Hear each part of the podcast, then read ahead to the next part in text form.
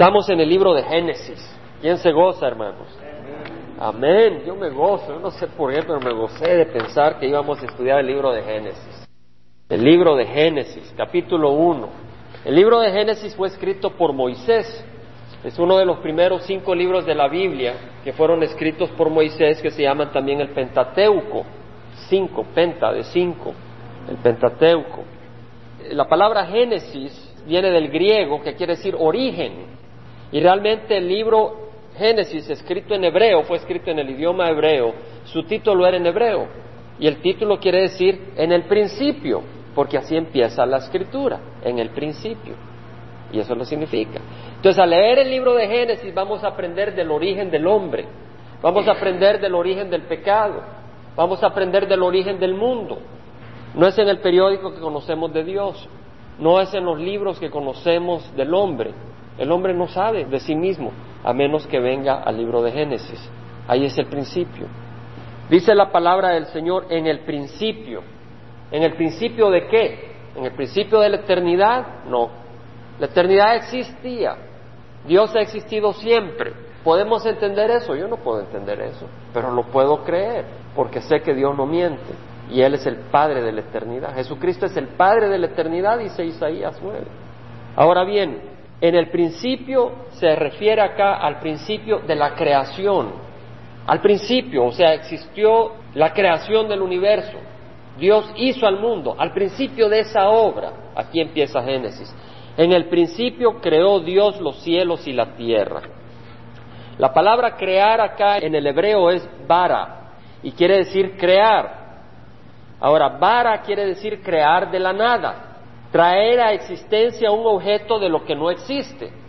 Ahora, si mi esposa va a hacer un paisito de manzana, y yo le digo, hazme un país de manzana, me dice, ¿dónde están las manzanas? ¿O dónde está el dinero para ir a comprarlas? Pero ella no las puede hacer de la nada. Nosotros no podemos hacer nada sin que haya algo.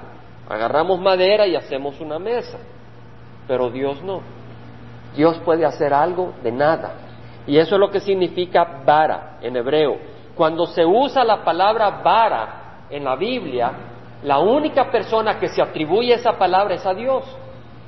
Cuando se usa formar, cuando se usa hacer, el hombre puede hacerlo. El hombre forma una vasija, el hombre hace una casa, pero solo Dios crea. Y eso es cierto. Yo busqué, no solo no lo leí porque alguien me lo dijo, lo busqué. ¿Dónde se usa la palabra vara? Y el único a la que se atribuye la palabra vara es a Dios. Dios es el único que crea. Vara se refiere a Dios. Y ahora dice, en el principio creó, o sea, Dios hizo de la nada. Interesante, en el principio Dios, en el principio existía Dios. En el principio creó Dios los cielos y la tierra. Ahora, la palabra Dios en el hebreo es Elohim. Vamos a pronunciar, hermanos. A veces suena, hago bromas, yo digo, vamos a aprender a hablar en hebreo o en griego, pero realmente es bueno aprender. Vamos a decir Elohim. Elohim. Esa es la palabra hebreo. Elohim. Es Dios. Ahora, ¿de dónde viene la palabra Elohim? A veces es interesante ver de dónde vienen las palabras. La palabra Elohim es el plural de Eloa. Plural quiere decir varios. Por ejemplo, el plural de gato es gatos. El plural de casa es casas. ¿Verdad? Entonces, Elohim es un plural. Quiere decir varios. ¿Varios qué? Bueno, Elohim es el plural de Eloa. Y Eloa quiere decir deidad, Dios. Ya sea el Dios verdadero o un Dios que no es el Dios verdadero, pero es poderoso, como Satanás, que es príncipe de este mundo, ¿verdad? O alguien que tiene poder sobre la vida de otros. Entonces, Elohim es el plural de Dios se pudiera decir dioses. En el principio creó dioses, pero no es así como dice, sino creó Dios porque se refiere a un único Dios que tiene una naturaleza pluralitaria. ¿Entendemos? Pluralitaria porque existe el Padre, el Hijo y el Espíritu Santo. Tres personas en un solo Dios. Ahora, la palabra Eloa viene de la palabra El, que quiere decir fuerza, poder, poderoso, que viene de una palabra que quiere decir fortaleza. Por ejemplo, la palabra ayil, de la que viene él, se aplica a un jefe político, porque él tiene poder.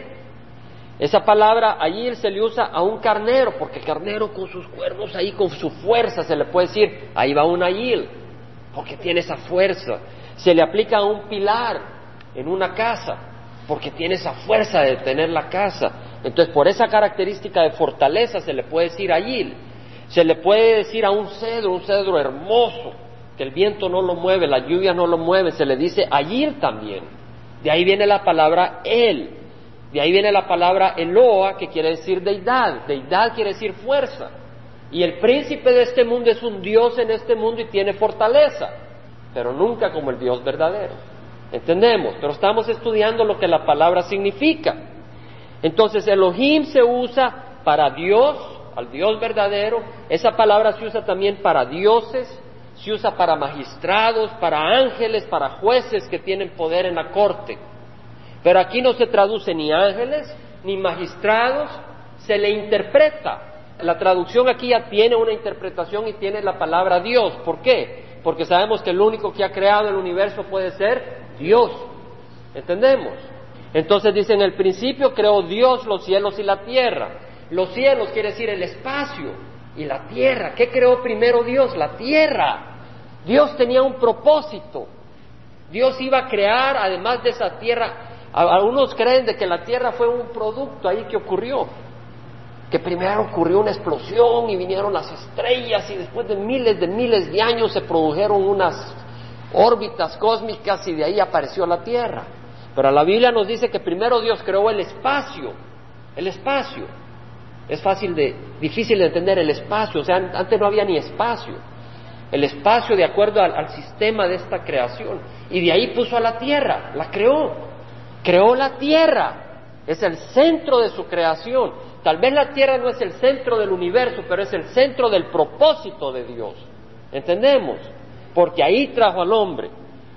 Antes creían que los planetas giraban alrededor de la tierra, que el sol giraba alrededor de la tierra, porque sabían por la Biblia que la tierra era el centro de la creación de Dios, pero no era el centro necesariamente astronómico, era el centro en cuanto a su propósito. Y aún es posible que sea el centro físico del universo. Los científicos no saben más que Dios, pero lo importante es que es el centro del propósito de Dios. Dios creó los cielos y la tierra, y la tierra estaba sin orden y vacía, el material, el polvo estaba ahí sin orden, vacía, no habían animales, no habían vegetación. Y las tinieblas, la oscuridad cubría la superficie del abismo, de los mares. Había un abismo, profundidades, agua. Y ahí se movía el Espíritu de Dios sobre la superficie de las aguas. ¿Qué estaba haciendo el Espíritu de Dios? La obra creadora. Dios creó los cielos y la tierra. El Padre, el Hijo y el Espíritu Santo. Y dice la palabra del Señor, y dijo Dios, sea la luz. Y hubo luz. Dios solo dijo, sea la luz. Y hubo luz. Dios habló su palabra y se hizo. ¿Y quién es la palabra de Dios? Jesucristo, es el verbo, el verbo, acción. Cristo es la acción del Padre, es la palabra del Padre. Y si vamos, hermanos, a Juan 1.1, dice, en el principio existía el verbo. En el principio, ¿el principio de qué? De la creación. Quiere decir de que Cristo existía antes de la creación. ¿Entendemos, hermanos? Esto me lo reveló a mí el Señor, ya lo sabía y lo sabíamos, pero aquí esta conexión de el principio con el principio en Génesis, lo vi con los ojos hoy que venían para la iglesia. En el principio, antes de que Dios creara, porque dice Génesis, en el principio creó, y en el principio, o sea, antes de que creara, existía el verbo. Entonces los testigos no pueden decir que Cristo es la primera obra de la creación. Porque aquí dice en el principio. ¿Entendemos, hermanos? En el principio existía el verbo y el verbo estaba con Dios y el verbo era Dios. Y Dios creó los cielos y la tierra. Amén. Yo me gozo, hermanos. Él estaba en el principio con Dios. En el principio. Todas las cosas fueran hechas por medio de quién? De Cristo, de Él. Y sin Él Nada de lo que ha sido hecho fue hecho. Cristo no ha sido hecho, porque nada de lo que ha sido hecho fue hecho sin Cristo. ¿Entendemos, hermanos? Gloria a Dios. Amén. Yo antes creía que veníamos del mono. Hermanos, gloria a Dios, que nos da sanidad. Nos entorpece el mundo. Los libros nos entorpecen y Dios nos da sanidad. El único libro que nos da sanidad es la palabra del Señor. Gloria al Señor. Y Juan 1.14 dice, y el verbo se hizo carne, tomó forma de cuerpo. ¿Para qué? Para que lo tocáramos. Dios es espíritu. Y Cristo tomó forma de cuerpo para que Juan y los apóstoles pudieran tocarlo. Y Él tocarnos físicamente. Y también sufrir y morir en la cruz y luego poder enviar su espíritu. Y ahora podemos tocar a Dios a través del espíritu que nos ha dado. Y un día lo vamos a tocar con nuestras manos.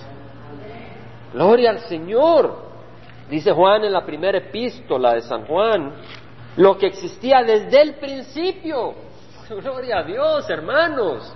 Lo que existía desde el principio, lo que hemos oído, lo que hemos visto con nuestros ojos, lo que hemos contemplado y lo que han palpado nuestras manos acerca del verbo de vida.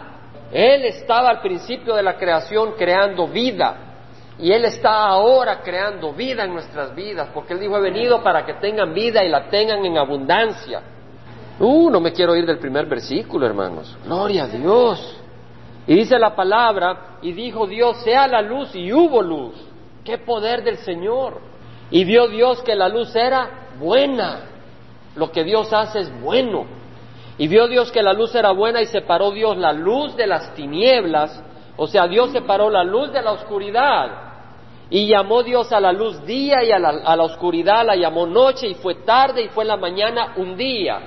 Así que los judíos empiezan el día en la tarde a las seis de la tarde, porque en Génesis dice fue tarde y fue mañana un día. Entonces empieza la tarde, viene la oscuridad, la noche, y de ahí viene la mañana, viene la luz, la oscuridad y la luz forman un día, dos, ¿verdad? La noche y la mañana. Forma un día, hubo un día. Ahora dicen algunos, ah, pero es que ese día tuvo que ser de miles de millones de años, porque ¿cómo va a ser Dios la luz en un abrir y cerrar de ojos? No conocen a mi Dios. Mi Dios resucitó a Lázaro en un abrir y cerrar de ojos. Mi Dios hizo pan y lo multiplicó en un abrir y cerrar de ojos. Y del agua hizo vino en un abrir y cerrar de ojos. Y cuando Él dice que dijo, sea la luz y hubo luz, yo creo que dijo, sea la luz y hubo luz. Entonces dijo Dios, haya expansión en medio de las aguas y separe las aguas de las aguas. O sea, de que habían aguas, había vapor sobre las aguas del mar.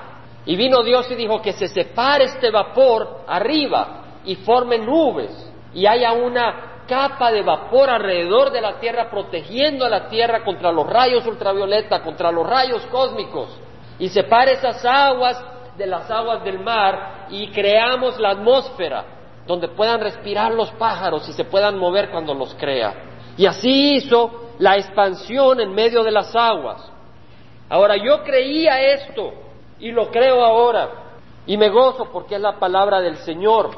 Y estaba yo en mi trabajo cuando una mañana en el periódico de Orange County, el Orange Register, del 22 de enero de 1993, veo que los científicos descubrieron lo que Génesis dice. Porque aquí dice, ríos de vapor detectados sobre la Tierra. Data muestra cómo está empacado en la atmósfera agua tan grande como la del río Amazonas.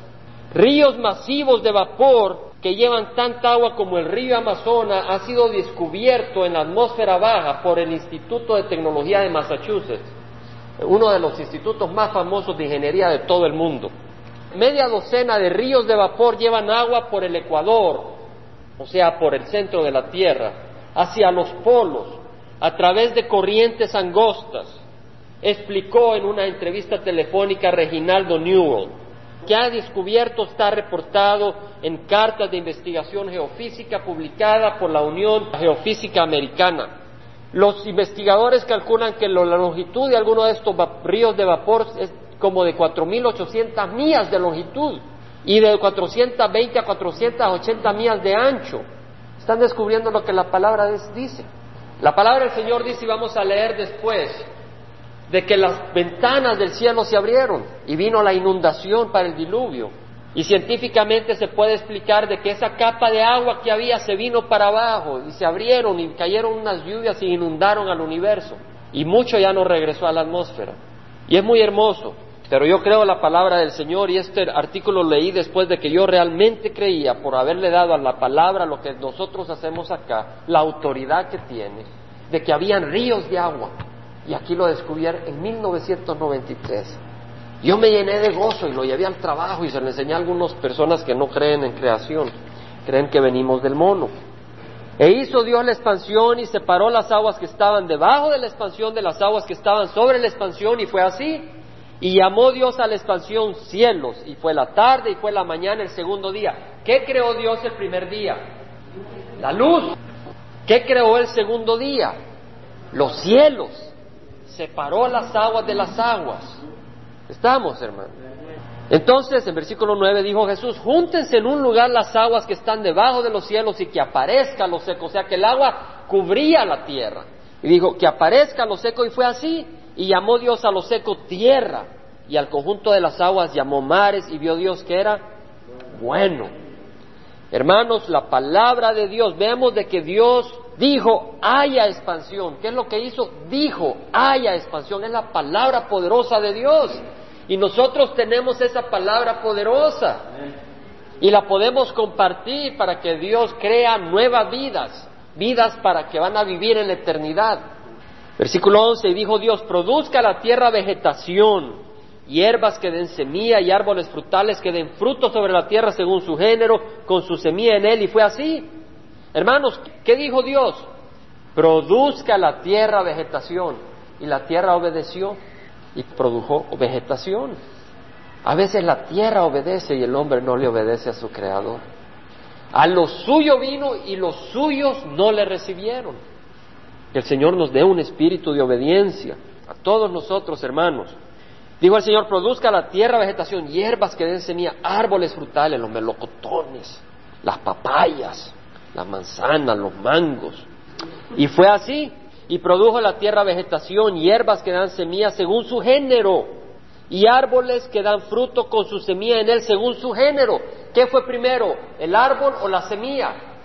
El árbol. Hierbas que dan semilla y árboles que dan fruto con su semilla en él según su género. Dios primero creó los árboles. Dicen los científicos, ¿qué fue primero, el huevo o la gallina? Yo le digo, yo sé que fue primero la gallina porque Dios lo dice. Ellos no saben qué fue primero, el huevo o la gallina, y no saben. Pregúntele al científico más famoso de cualquier universidad y no sabe qué fue primero, el huevo o la gallina. Y nosotros sabemos que fue la gallina, sin tener que estudiar tanto. El temor a Jehová es el principio de qué? De la sabiduría. El temor a Jehová nos trae a leer la palabra del Señor y nos da sabiduría, hermanos. Gloria a Dios. ¿Quién se goza en la palabra del Señor, hermanos? Entonces, el primer día Dios creó la luz, el segundo día el firmamento y separó las aguas del cielo de las aguas de los mares. El tercer día creó la vegetación y los árboles que producían fruto y Dios dijo, es bueno. ¿Para quién estaba produciendo esos melocotones el Señor? Lo tenía en mente. ¿Para quién estaba produciendo esas papayas, esas sandías, esas paternas, jícamas, mangos? Gloria a Dios, démosle gloria al Señor, hermanos. Entonces dijo Dios, haya lumbreras. Hermanos, había luz y no había sol. Y los científicos dicen, ¿cómo fue posible? Yo digo, mi Dios es capaz de hacer luz sin sol. El Dios de ellos no. Necesitan un sol para que haya luz. Mi Dios es capaz de hacer la luz aunque no haya sol. Y por eso tengo paz en mi Dios. Dijo Dios, hay alumbreras en la expansión de los cielos, ¿para qué? Para separar el día de la noche y sean para qué. Aquí vemos el propósito del sol y la luna. Dios nos explica la razón de las cosas, hermanos. El propósito del sol es tener un golden time. No, hermanos. Veamos el propósito del sol para separar el día de la noche y sean para señales, para estaciones y para días y para años, o sea, para establecer los tiempos. Se mete el sol, se sale el sol un día. Mete el sol, se sale el sol dos días. Para poder tener control del tiempo, poder establecer tiempos, fechas. Pero no solo es para establecer los tiempos, es también para las estaciones, la primavera, el verano. Y no solo es para eso, sino también para señales, Para señales, ¿qué tipo de señales? Dice la palabra del Señor, sucederá que después de esto derramaré mi espíritu sobre toda carne, y vuestros hijos y vuestras hijas profetizarán, vuestros ancianos soñarán sueños, vuestros jóvenes verán visiones. Y Pedro dijo de que esto se cumplía en Pentecostés, cuando derramó el espíritu y empezaron a ver visiones y las hay ahora, hay visiones, hay sueños. Y son los últimos días. Y dice, y aún sobre los siervos y las siervas derramaré mi espíritu en esos días y haré prodigios en el cielo y en la tierra, señales, sangre, fuego y columnas de humo. El sol se convertirá en tinieblas, señales, y la luna en sangre antes que venga el día de Jehová grande y terrible. Y sucederá que todo aquel que invoque el nombre de Jehová será salvo porque en el monte de Sión y en Jerusalén habrá salvación, como ha dicho Jehová, y entre los sobrevivientes estarán los que Jehová llame. Ahí están las señales, será para señales en los últimos días. Versículo 15, y sean por luminarias en la expansión de los cielos para alumbrar sobre la tierra, y fue así. Dios dice y ocurre, y al Señor nos da libertad a nosotros para probar nuestro corazón. E hizo Dios las dos grandes lumineras la lumbrera mayor para dominio del día, que es el sol, y la lumbrera menor para dominio de la noche hizo también las estrellas. ¿En qué día hizo el Señor el sol, hermanos? El cuarto día. Ya había hecho los árboles. Ahora los científicos dicen que eran días de millones de años. Imagínese un árbol un millón de años antes de que salga el sol. No es así. Y Dios la puso en la expansión de los cielos para alumbrar sobre la tierra y para dominar en el día y en la noche y para separar la luz de las tinieblas. Y vio Dios que era bueno y fue la tarde y fue la mañana, el cuarto día. Entonces dijo Dios, llénense las aguas de multitudes de seres vivientes. Dios es un Dios de abundancia. Y vuelen las aves sobre la tierra en la abierta expansión de los cielos. Y creó Dios los grandes monstruos marinos, esos también dinosaurios marinos y las ballenas y todo ser viviente. ¿Saben, hermanos, que los científicos dicen que las ballenas son el resultado de la evolución de las vacas? ¿Saben eso ustedes, hermanos? Sí. Los científicos dicen que las vacas empezaron a deformar de las patas y se les empezaron a hacer aletas y terminaron en el mar y de ahí se convirtieron en ballenas. Es cierto, hermanos, hermano, yo lo creía y leía eso con gran interés antes. Pero el Señor me ha librado. Y ahora hay muchos científicos que no creen en evolución. Y hace dos años estuve en El Salvador dando seminarios sobre creación evolución y le pido al Señor que me abra las puertas. Tengo muchos deseos de hacer eso en México y en El Salvador muy pronto. Estoy en mucha oración pidiéndole al Señor que me dé un mes de tiempo e ir a compartir. Porque los científicos, científicamente se puede mostrar que están equivocados. Dice la palabra del Señor, Creó Dios los grandes monstruos marinos y todo ser viviente que se mueve de los cuales están llenas las aguas según su género y toda ave según su género. Hermanos, ¿según su qué? Su género. Quiere decir de que no se convirtió un mono en un hombre, ni se convirtió una vaca en una ballena. Cada animal según su género. Y Dios los bendijo diciendo, sed fecundos, o sea, proliferen y multiplicados y llenad las aguas en los mares y multiplíquense las aves en la tierra fue la tarde y fue la mañana el quinto día. Qué hermosa la creación, hermanos. Entonces dijo Dios, produzca la tierra seres vivientes, según su género, ganados, reptiles y bestias de la tierra según su género, y fue así. Reptiles, un ejemplo de reptiles, hermanos, los garrobos, las iguanas son reptiles, los cocodrilos, los lagartos, los sauros. Ahora veamos, hermanos, que dice, ¿qué fue primero, las aves o los reptiles. Las aves. Evolución dice que no. Evolución dice de que las aves vinieron después de los reptiles, que iba ahí un como garrobo con sus escamas y de repente las escamas empezaron a ser grandecitas y se empezaron a hacer plumas y las patas de adelante ya todas peludas como con plumas empezaron a ser delgaditas y el animal un día saltó y empezó a volar y ahí vinieron las aves. Pero lo más tremendo es cuando la iglesia viene y cree eso. Porque cuando yo tenía nueve años, le pregunté a un amigo muy amigo, religioso, eh, miembro religioso, un sacerdote, que le quiero mucho. Es cierto de que existía un paraíso y que existía el árbol. Me dijo, bueno, eso es como poesía para explicarte algunas cosas. Hermanos, cuando el Señor habla de historia y nos está hablando una historia, un hecho histórico, Él nos está hablando la verdad. ¿Por qué nos va a mentir? En una de las Biblias de cierta denominación, antes del libro de Génesis, le da tres páginas de evolución. Lo leí en El Salvador, estábamos en la Universidad Evangélica del Salvador y después de una de las charlas un joven vino y nos enseñó eso. Yo no lo podía creer. Dice, hace mil o dos mil millones de años cuando la tierra estaba todavía caliente, envuelta en espesas nubes donde caían sin cesar aguaceros hirviendo, los primeros seres vivientes aparecieron en los mares. Eran seres minúsculos, se multiplicaron. ¿Dónde estaba este hombre que escribió eso hace dos mil millones de años para contradecir las escrituras y ponerlo al principio de la Biblia? Aquí tenemos cuando el hombre pone su fe en el hombre y no en Dios. ¿Verdad? Dice la palabra del Señor, maldito el que confía en el hombre, bendito el que confía en Jehová. Y por eso muchos se confunden. Habla de evolución, pero no voy a entrar en detalle. Había cierto señor, Father Thomas Berry, de la Universidad de Fordham. Estaba haciendo un análisis, investigando un poco sobre evolución y creación y distintos pensamientos, y encuentro que había este hombre que enseñaba en una universidad jesuita. Y no estoy tratando de ofender gente, pero tengo que hablar la verdad porque sé que aquí habemos hermanos que ya tenemos al Señor y podemos recibir la verdad. Y decía en esta publicación de que ninguna religión es exacta, que el conjunto de todas tienen la unidad y que somos producto de evolución y de que vamos a una evolución espiritual. Cuando yo leí eso me pareció increíble. Inmediatamente fui y busqué el teléfono de la Universidad de Fordham en Nueva York, una universidad jesuita, y hablé por teléfono desde el trabajo. Pregunté si estaba el Father Thomas Berry. Me dijo, mire, él ya no está acá, pero le puedo dar el teléfono de su residencia. Me dan el teléfono sin saber quién soy yo, si no, no me lo dan. Y llamo al Father Thomas Berry, Father Berry, I just read, le digo, esta publicación y no creo lo que dicen de que usted dice. A ver, me dice. Y empiezo a leer. Pues si no tiene nada de malo, me dice. Permítame, le voy a llamar de mi casa, le dije, porque estoy llamando el trabajo. Fui a mi casa cuando terminé y le hablé de la casa y empecé a hablar con él.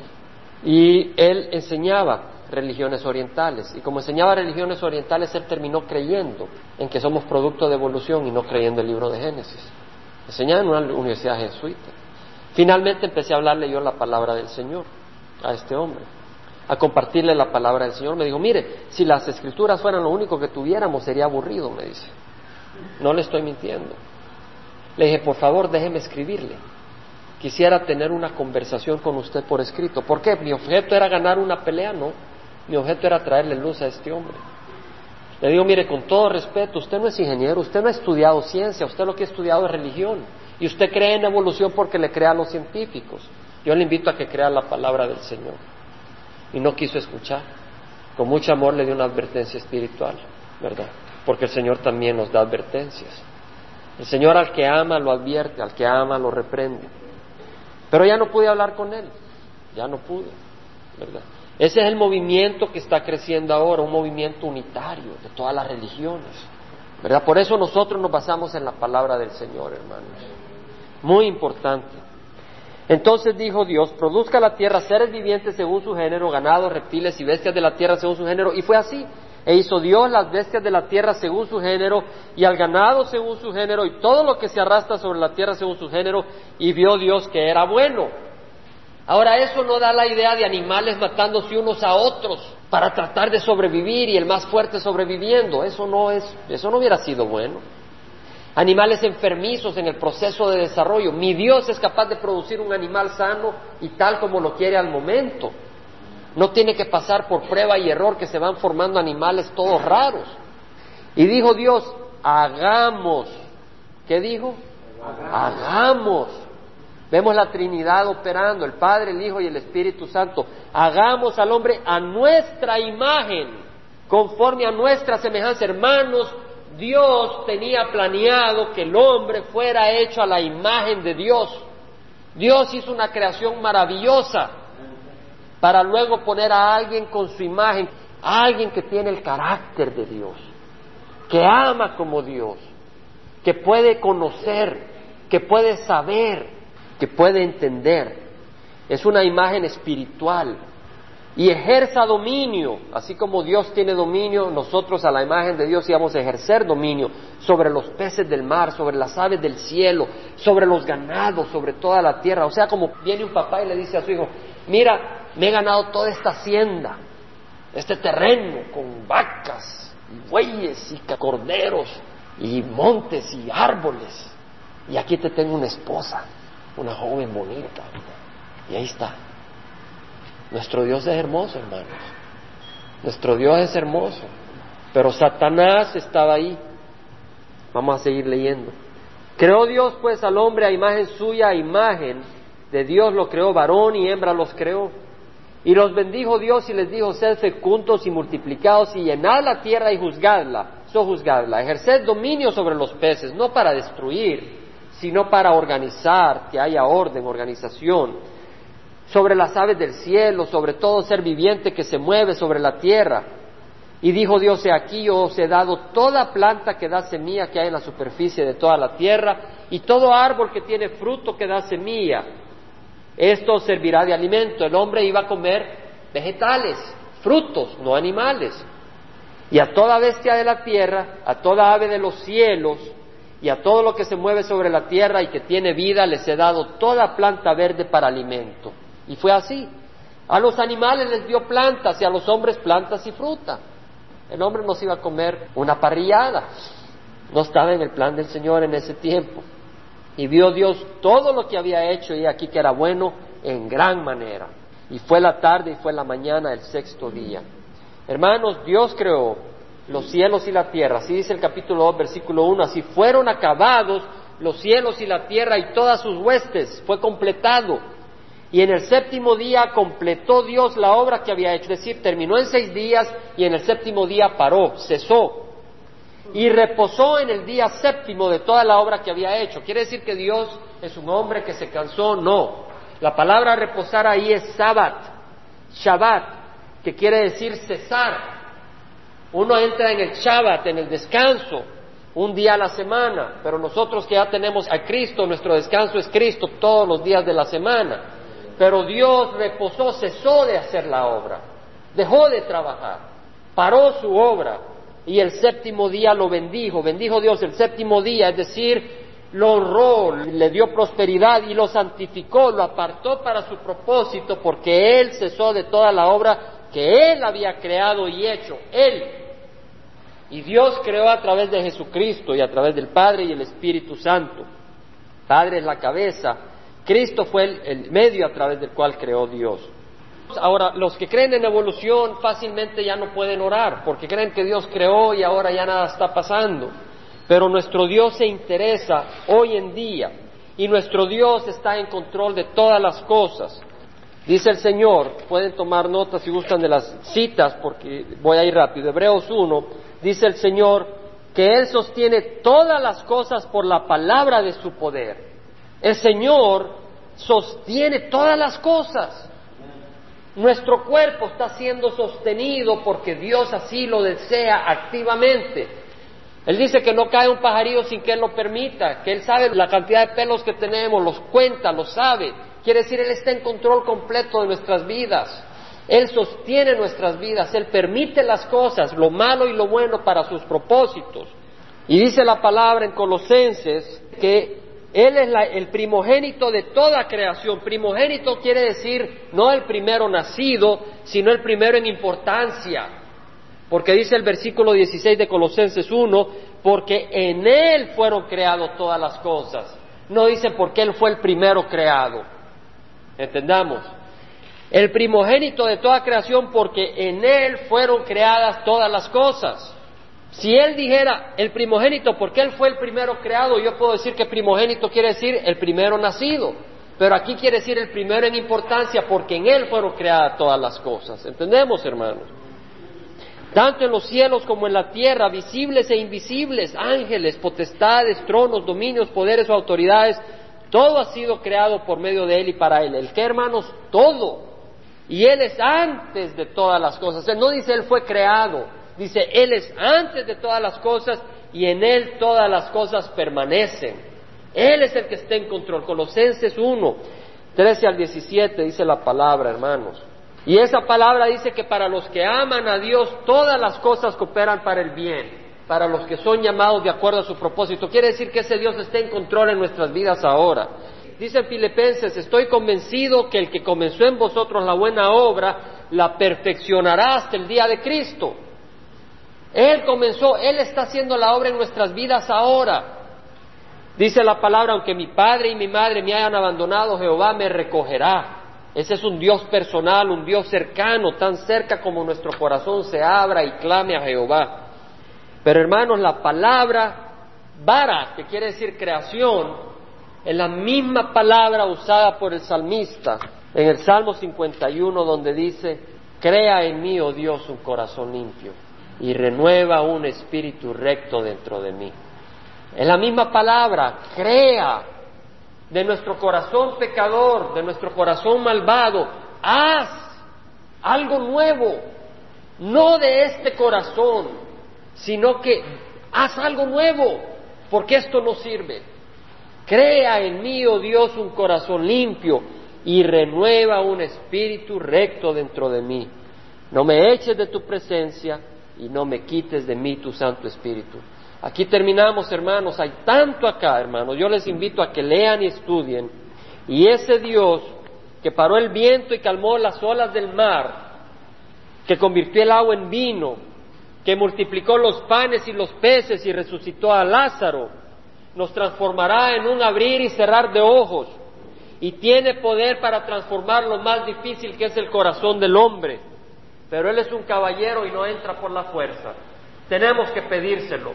Porque Él dice, yo estoy a la puerta y toco, si el que escucha mi voz abre la puerta, yo entro y ceno con Él y Él conmigo. Él no dice, yo quiebro la puerta y me meto. Tenemos que pedírselo.